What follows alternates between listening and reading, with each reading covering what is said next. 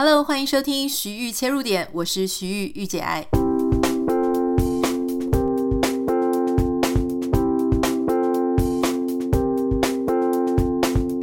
我们从美国回来之后，就吃了非常多的饭局，有的时候是朋友请客，有的时候是一些呃很必要的一些社交场合。那其中一个是呃，我会回来的时候就会请我的助理，就是我的一位助理吃饭。我们其实，在找餐厅的时候，其实有一点不是很好找，因为其实现在越来越多新的餐厅，所以我们所知不多。可是呢，因为之前我请他吃过一间很好吃的日本料理，叫出鱼料亭。这次为了不想重复，我就找了一间法国餐厅。结果后来我发现，除了这一次我请员工吃饭，还有朋友请我们吃饭，我就发现，诶，现在很多欧式的料理，比方说有一点带法式的创意料理。常常都会使用分子料理的方式来做厨艺。分子料理当然是近年来非常流行的一种料理的方式。那坦白说，它其实就是透过一些呃，例如说像液态氮啊、晶球化反应啊、乳化作用，让你吃到一些那些食物原本不是以这样子的组成成成分或是这样结构吃出来的口感。例如说，你就会吃到很多松露的泡泡啊。或是九层塔的泡泡啊，就是原本你期待松露的时候，你应该吃到一片，或是呃一小点，然后融入炖饭啊，或是撒在呃沙拉的上面。但其实它不是，它变成一个泡泡。然后我不知道是我自己吃到的餐厅很有趣，就是刚刚好都是泡泡呢，还是泡泡真的是分子料理一个很常被使用的一种方式。总之。嗯、我常常吃到这些料理呢，就是满口的泡。后来吃完了之后，其实分子料理它非常的有趣，也很有创意，这个是不能否认的。就是你会发现说，哦，他们会运用各式各样不同的食材，然后结合在一起。说真的，拍照也非常的好拍，因为他们就是长得很不一样，都会做得超美。与其说它像是一个食物，其实它更像是艺术作品。好的，可是回归到想要吃食物的人来讲，我不知道为什么我几次吃下来就会觉得呃很没有饱足感，就吃完有一种很空虚的感觉。那当然，我觉得这个空虚感呢，一方面有可能是这个食物本身真的让吃的人觉得有空虚，因为都是泡泡啊，或是一些变成一些蛋白霜啊，然后或是变成一些呃意料之外的口感，并不是很扎实。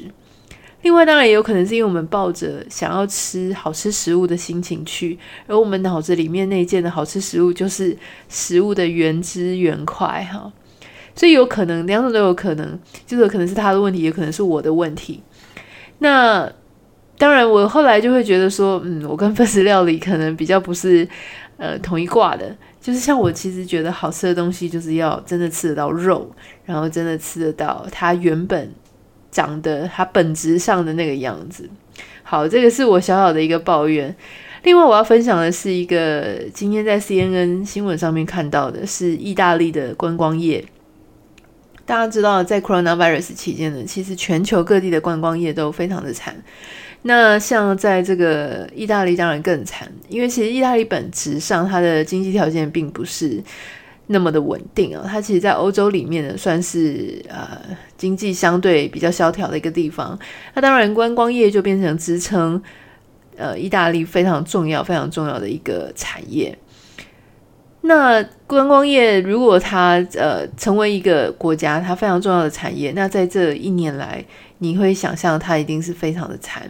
那基本上那个新闻就是讲说，他们的政府已经几乎用光了他们所有非常重要的。呃，一个现金流，也就是说，在帮助他们的商家、帮助他们的 business 可以建立起来的那些钱，基本上是已经用得差不多了。那我不知道这个新闻上面真的假的啦，因为老实说，我觉得像电视媒体都绝对不会有像呃平面媒体那样子这么深入哈。可是我觉得有一点，他提到，我觉得心有戚戚焉，就是他说呢，其实，在呃，封锁之后，你会再看到原本的饭店业，就是原本的饭店业还可以继续生存的，大概只剩下不到两三成，哈，也就是说，基本上七八十趴的这个原本的饭店，通通都会倒闭。换句话说，就是如果你之前曾经去过意大利，你住过哪一间饭店，很可能下一次你再去的时候，这些饭店就已经不存在了。提到观光业哈，其实我自己的想法是，我觉得观光本身。呃、就是当然有那种呃名胜古迹的观光，就是所谓的观光观光客行程，还有一种是比较深度旅游。那大家知道，因为我喜欢自助旅行嘛，然后所以我在一个地方都会待比较久。但是原因是因为我真的很不喜欢，就是那种走马看花、什么五天十国的那种欧洲行程。呃，就是常常你会看到很多台湾的旅行团，他就会拉什么七天八国、八天十国，就是每一个景点你都是下来在最重要的名胜古迹前面拍拍照。哦，好，赶快赶快拍完照了之后就赶快上车，然后赶快再拉到下一个景点。基本上所有的行程，你花最多时间是在那游览车上面，或者在那巴士的上面。呃，对我来说呢，其实那样子的观光就很像分子料理的概念，就是它只有。表面上的，你拍到照片了，然后你也跟风景名胜合照了，你也呃好像貌似去过很多地方、很多国家，回来你可以在你的旅游地图上面盯了一大堆国家。可是事实上，你对这个国家它本质上，你不要说它的历史地理啦，因为其实我自己本身呃常常去一些地方，我也是弄不太清楚它的历史地理。有一些人很厉害，他去之前要做一大堆功课。可是我不是那一型的，我比较属于那种活在当下。就是我如果去了那个国家，我就会在那一个瞬间，此时此刻，我去研究当地人他在那个时刻的一些习惯啊，然后他的一些行为模式啊，他讲话的方式，他对待别人的一些态度，然后或是他们那个国家在当下的一个商业模式，整个氛围是怎么样。那我那时候在意大利的时候，我就一直觉得这个国家跟我所期待的很不一样。就我之前有讲过，就是它其实整个观光客都改变了它的城市的风貌，除非你去刻意去比较乡下的地方。所以我要讲的就是说，我觉得很多城市的观光，它表面上呢，就是好像很蓬勃发展，可是实质上，我觉得它已经影响了别人。对它的评价，也就是我们这一代人哈，我们现在都是在吸吸收这种什么十五世纪啊那种文艺复兴时期的呃意大利留下来的芬芳。那可是其实，在现代，你再去意大利的时候，你就会发现它不只是那样的那样的芬芳，其实减弱了蛮多。你可能都要去一些博物馆，或是去特别的一些建筑物前面，你才会感受得到。可是那旁边有一大堆小贩，然后一大堆期待你买东西的摊贩。还有一些拿着自拍棒啊，或是在那边叫你“哎、让一让，让一让”的那一种游客，他其实就会完全改变了你对当下的旅游的一个体验。所以对我来说，我觉得它还蛮像分子料理的。就是哦，抱歉，我希望我没有冒犯到许多厨师哈。我的感觉啊，就是说它虽然你会说它还是松露泡泡，可是对我来说，它就跟松露不太一样，它就是一个泡泡。OK，好，所以今天我们要来讲的是，其实人世间很多很多很多人事物都会很像分子料理一样，哈，就是它很有创意，它也很漂亮，很目眩神迷，可是你总觉得好像少了一点什么。我在这个周末呢，看了一个 TED 的演演说。这个演说者呢，他是一个作家，他是《The Power of Meaning》，就是有意义的啊，应该是说意义的力量的这一部书的作者。这个女生呢，她就提到说，其实很多事情，人世间很多事情，它其实比快乐更重要。很多人都说，呃，成功就可以达到快乐，可是我们发现非常多成功的人，他都忧郁症了哈，或是说他其实一点都不快乐，或是他回首告诉你说，其实他人生没有那么快乐。那你就会想说，可是快乐、成功不是就是可以得到快乐吗？不然我们要怎么得到快乐呢？难道我们不要成功吗？可是感觉好像又不是说等很简单的话，约成功就会快乐，或者不成功就会快乐，并不是这样的。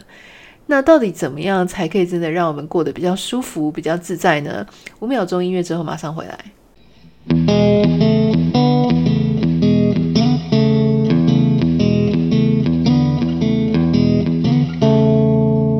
这个作者 Emily，她其实就提出一个论点了，她觉得说要让生命过得比较快乐、比较稳定、比较自在的状态呢，其实比快乐更重要的事情是让你生命活得有意义。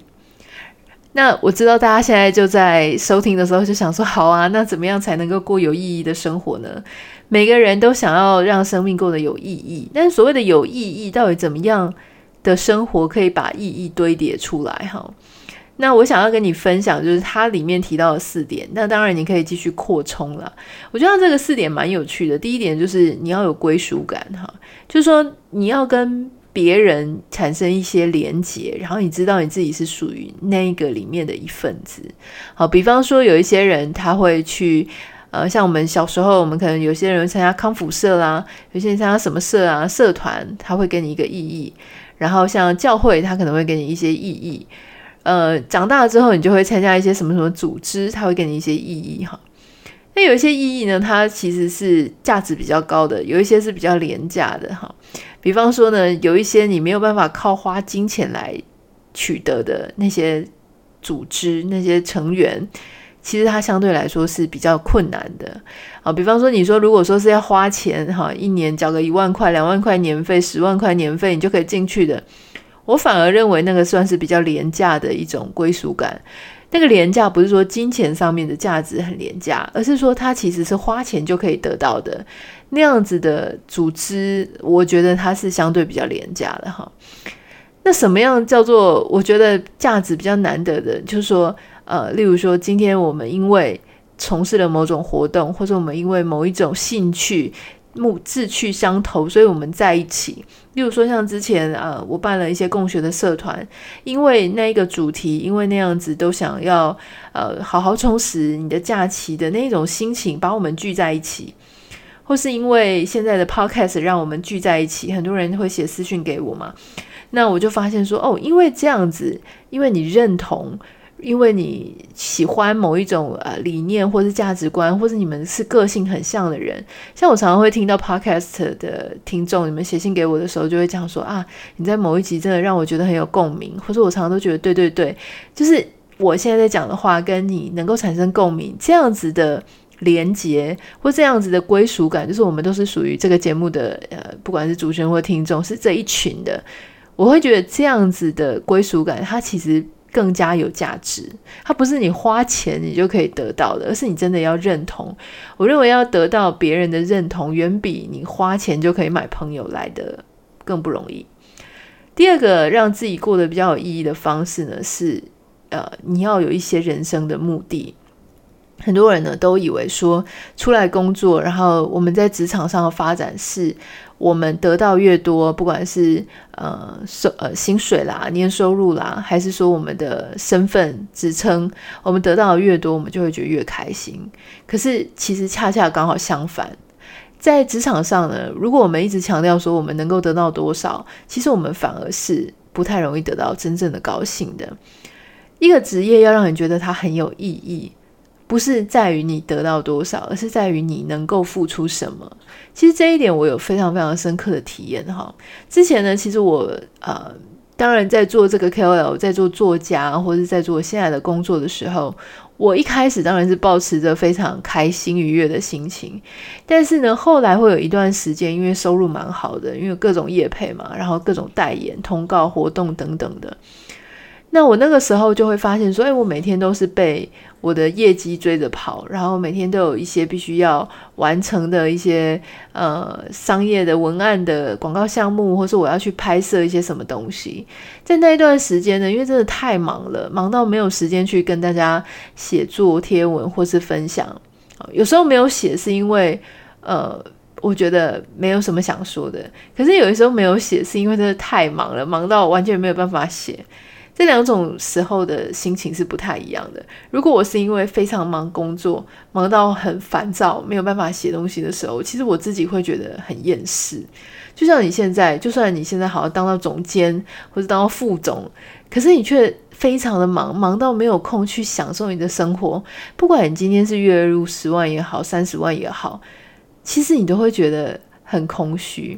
因为金钱跟收入，它其实它带来的愉快是会递减的，就是它的边际效益其实是递减的状态。什么叫做收入的边际效益是递减？就是说，比方说，呃，你从四万突然跳到六万的时候，你是很开心的；或是六万跳到十万的时候，那个涨幅是很开心的。可是今天你如果收入差不多十五万，然后再跳到三十万，或三十万跳到四十万的时候，你那个开心的程度，你那种觉得，呃，心满意足的程度，其实慢慢的会随着。金钱数字越来越大，你的 base 越来越大，会感觉到递减，就是越来越没有这种感觉。比方说像 Bill Gates，你觉得他还会在意说，呃，今天、呃，昨天、明天比今天多赚了十万块，或是后天比今天多赚了二十万块这种数字吗？不会，因为二十万对他来说的那个区间是非常小的，他下面的基数已经够大了。换言之，你现在会因为哦多了一千块，你就觉得非常开心，原因是因为那个基数比较小。可是当你的基数很大，比方说你已经大到一个月月收入三十万的时候，那下一次人家跟你说啊好，这个工作三十一万，你就不会为了那个一万块而觉得很动摇嘛？因为更比你更重要的事情是你想要知道说，接下来换一个工作，你到底是要做什么？所以其实总而言之呢，在你要追求这种呃。意义上面来讲，你的工作必须要是你觉得你的付出是很值得的，而且你知道你为何付出，你为了什么在付出。像是我现在，我就会觉得说，每次大家为什么我会很鼓励大家要传私讯给我，就是因为我很想知道说，我现在在做的事情它的意义背后的意义到底是什么。那每一次当你们跟我分享说你们的人生有什么改变，比方说。这个周末就有一个人，他跟我讲说，一个女生，她跟我讲说，在人生固定成本的那一集，她突然发现她身边有一个 有一个男朋友，那个男朋友是一直觉得她，她觉得一直这个男朋友一直吸收掉她所有的正向的能量，然后让她的生活不怎么愉快，所以她就下定决心跟他分手。另外一个是有一个男生，他很早就成功了。那他发现说，我在其中有一集提到说，呃，我之前因为工作非常的忙碌，然后我也很崇尚有效率的生活，所以我对别人其实是没有耐心的。然后我现在非常的讨厌我那个时候的状态。他说这一句话呢，就点醒了他，因为他。确实，他也是在工作第二年的时候就赚取非常多的收入，然后他就开始瞧不起他身边的人，甚至他之前交过的女朋友。他女朋友甚至跟他讲说：“你几年前的你，还没有成功的你。”还没有赚那么多钱的你，其实比较可爱。他说那一集让他得到许多的当头棒喝，所以对我来说，就是我知道，因为你们的来信，所以让我知道我自己在做的这个工作，它到底是什么样的意义，哈，什么样的效果，它会让我同时对于我现在在做的事情，我感觉到呃，他的我所付出的，它到底是以一种什么样的形式在影响着大家。每一个人工作的呃。愉快跟你工作的意义都会来自于你做的事情到底对别人产生了什么样的影响哈。如果它产生的是一个坏的影响，而且你本身并不认同，就像有一些人他还会写信跟我讲说，他卖公司的产品，可是他他真的非常的不信任他公司的产品，他也觉得他在糊弄大家，他在骗大家，那他该怎么办呢？呃，如果是这样子的话呢，其实你就没有办法在你的工作上面得到呃意义。如果没有办法在你工作上得到意义，它相对而言，它就会影响到你自己对自己的自我感知，跟你对你生活的满意程度。所以我觉得这件事情是非常重要的，请你赶快换工作好吗？就是换一个，不要用钱，不要完全用钱去衡量，钱其实只要够你自己生活就可以了。不够当然是另外一个层次的事情。如果都是够，只是有没有那么多？我认为你应该要真的去专注在你这个工作里面，你所造、你所做出来的事情所带出来的影响，它对这个社会它到底有没有什么样的一些好处？因为当你工作的非常辛苦的时候，你只要想到说很多人好，或是世界上在某一个角落有一些人因为你的工作而获得了一些好处，其实那样子的感觉会让你跟这个社会有连接感。然后让你觉得说你现在在做事情是有意义的，辛苦一点也没有关系。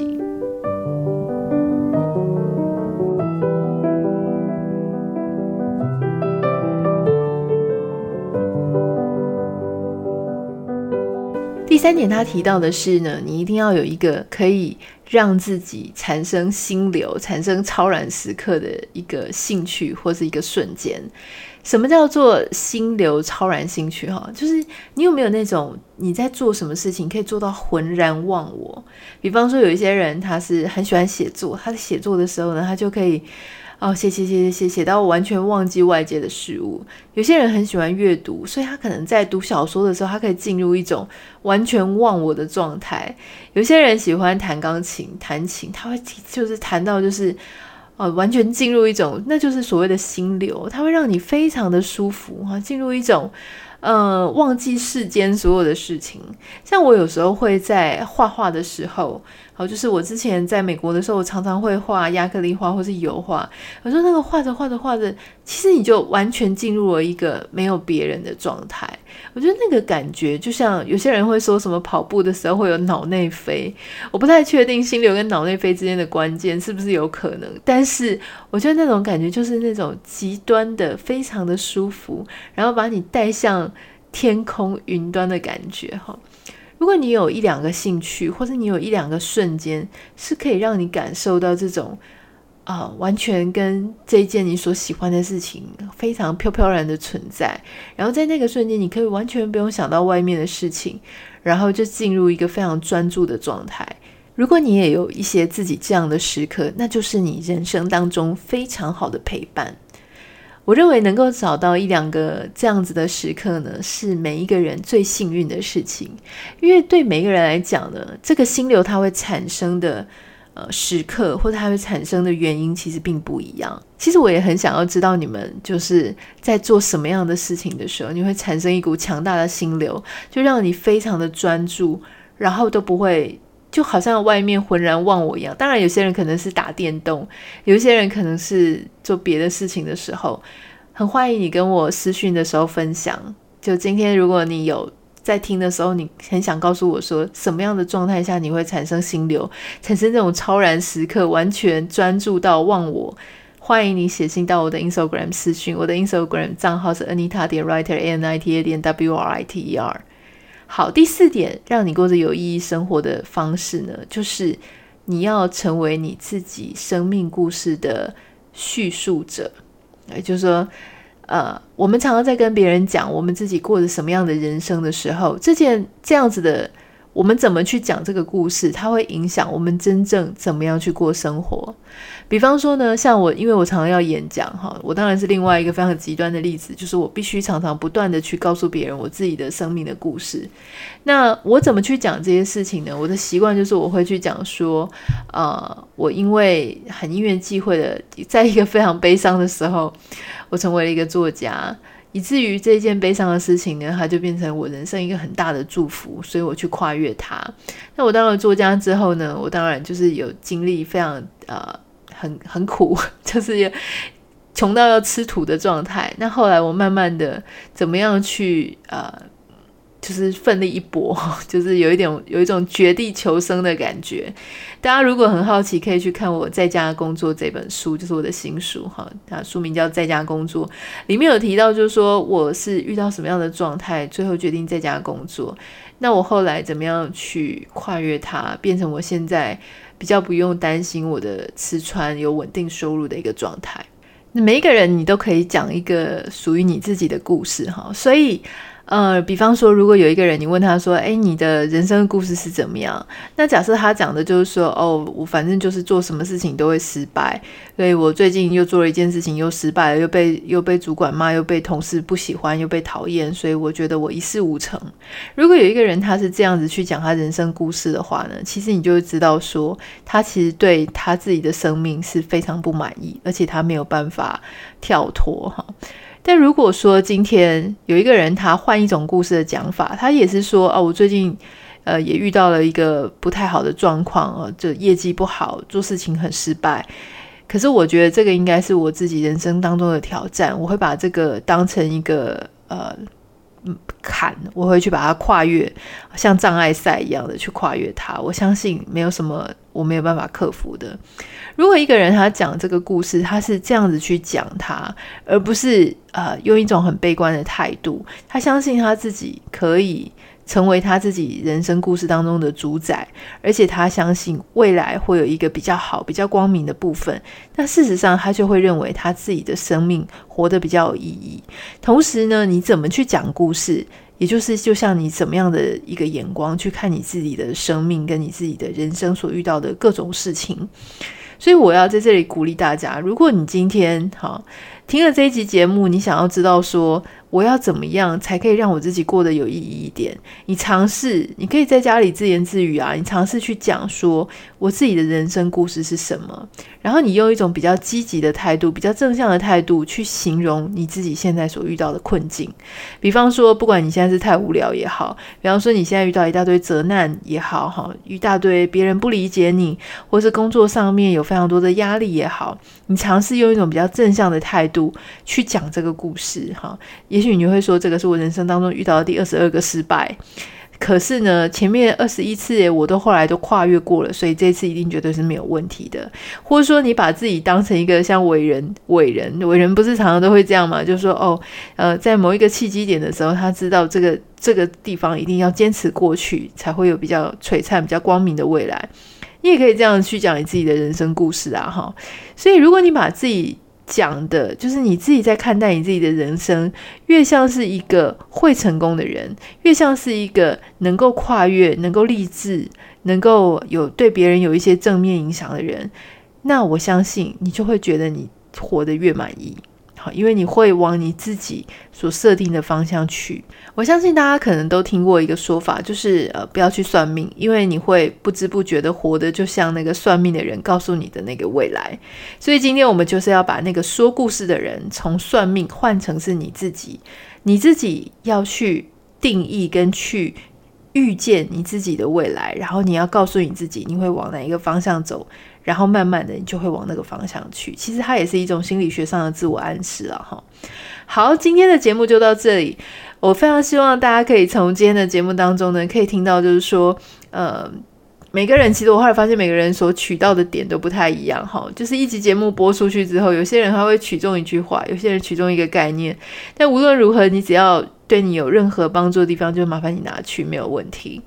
最重要的事情是呢，这个礼拜九月十八号晚上八点，在台北信义诚品有一场我的见面签书会。那我知道有很多朋友非常的在 Pocket 上面非常支持我们。然后呢，呃，如果你有这个机会，也欢迎你可以到现场来，然后听听我们稍微聊一下，然后跟我见个面，相认一下。相认的时候，请你告诉我你是在哪里认识我，然后你最好可以秀一下我们两个的对话了，就是。呃，那个 Instagram 上或者什么的对话或讯息，让我知道一下你跟你的 ID 怎么样对起来。因为有时候我真的认不出来大家的脸哈，可是我如果看到对话，我会认出来那个对话。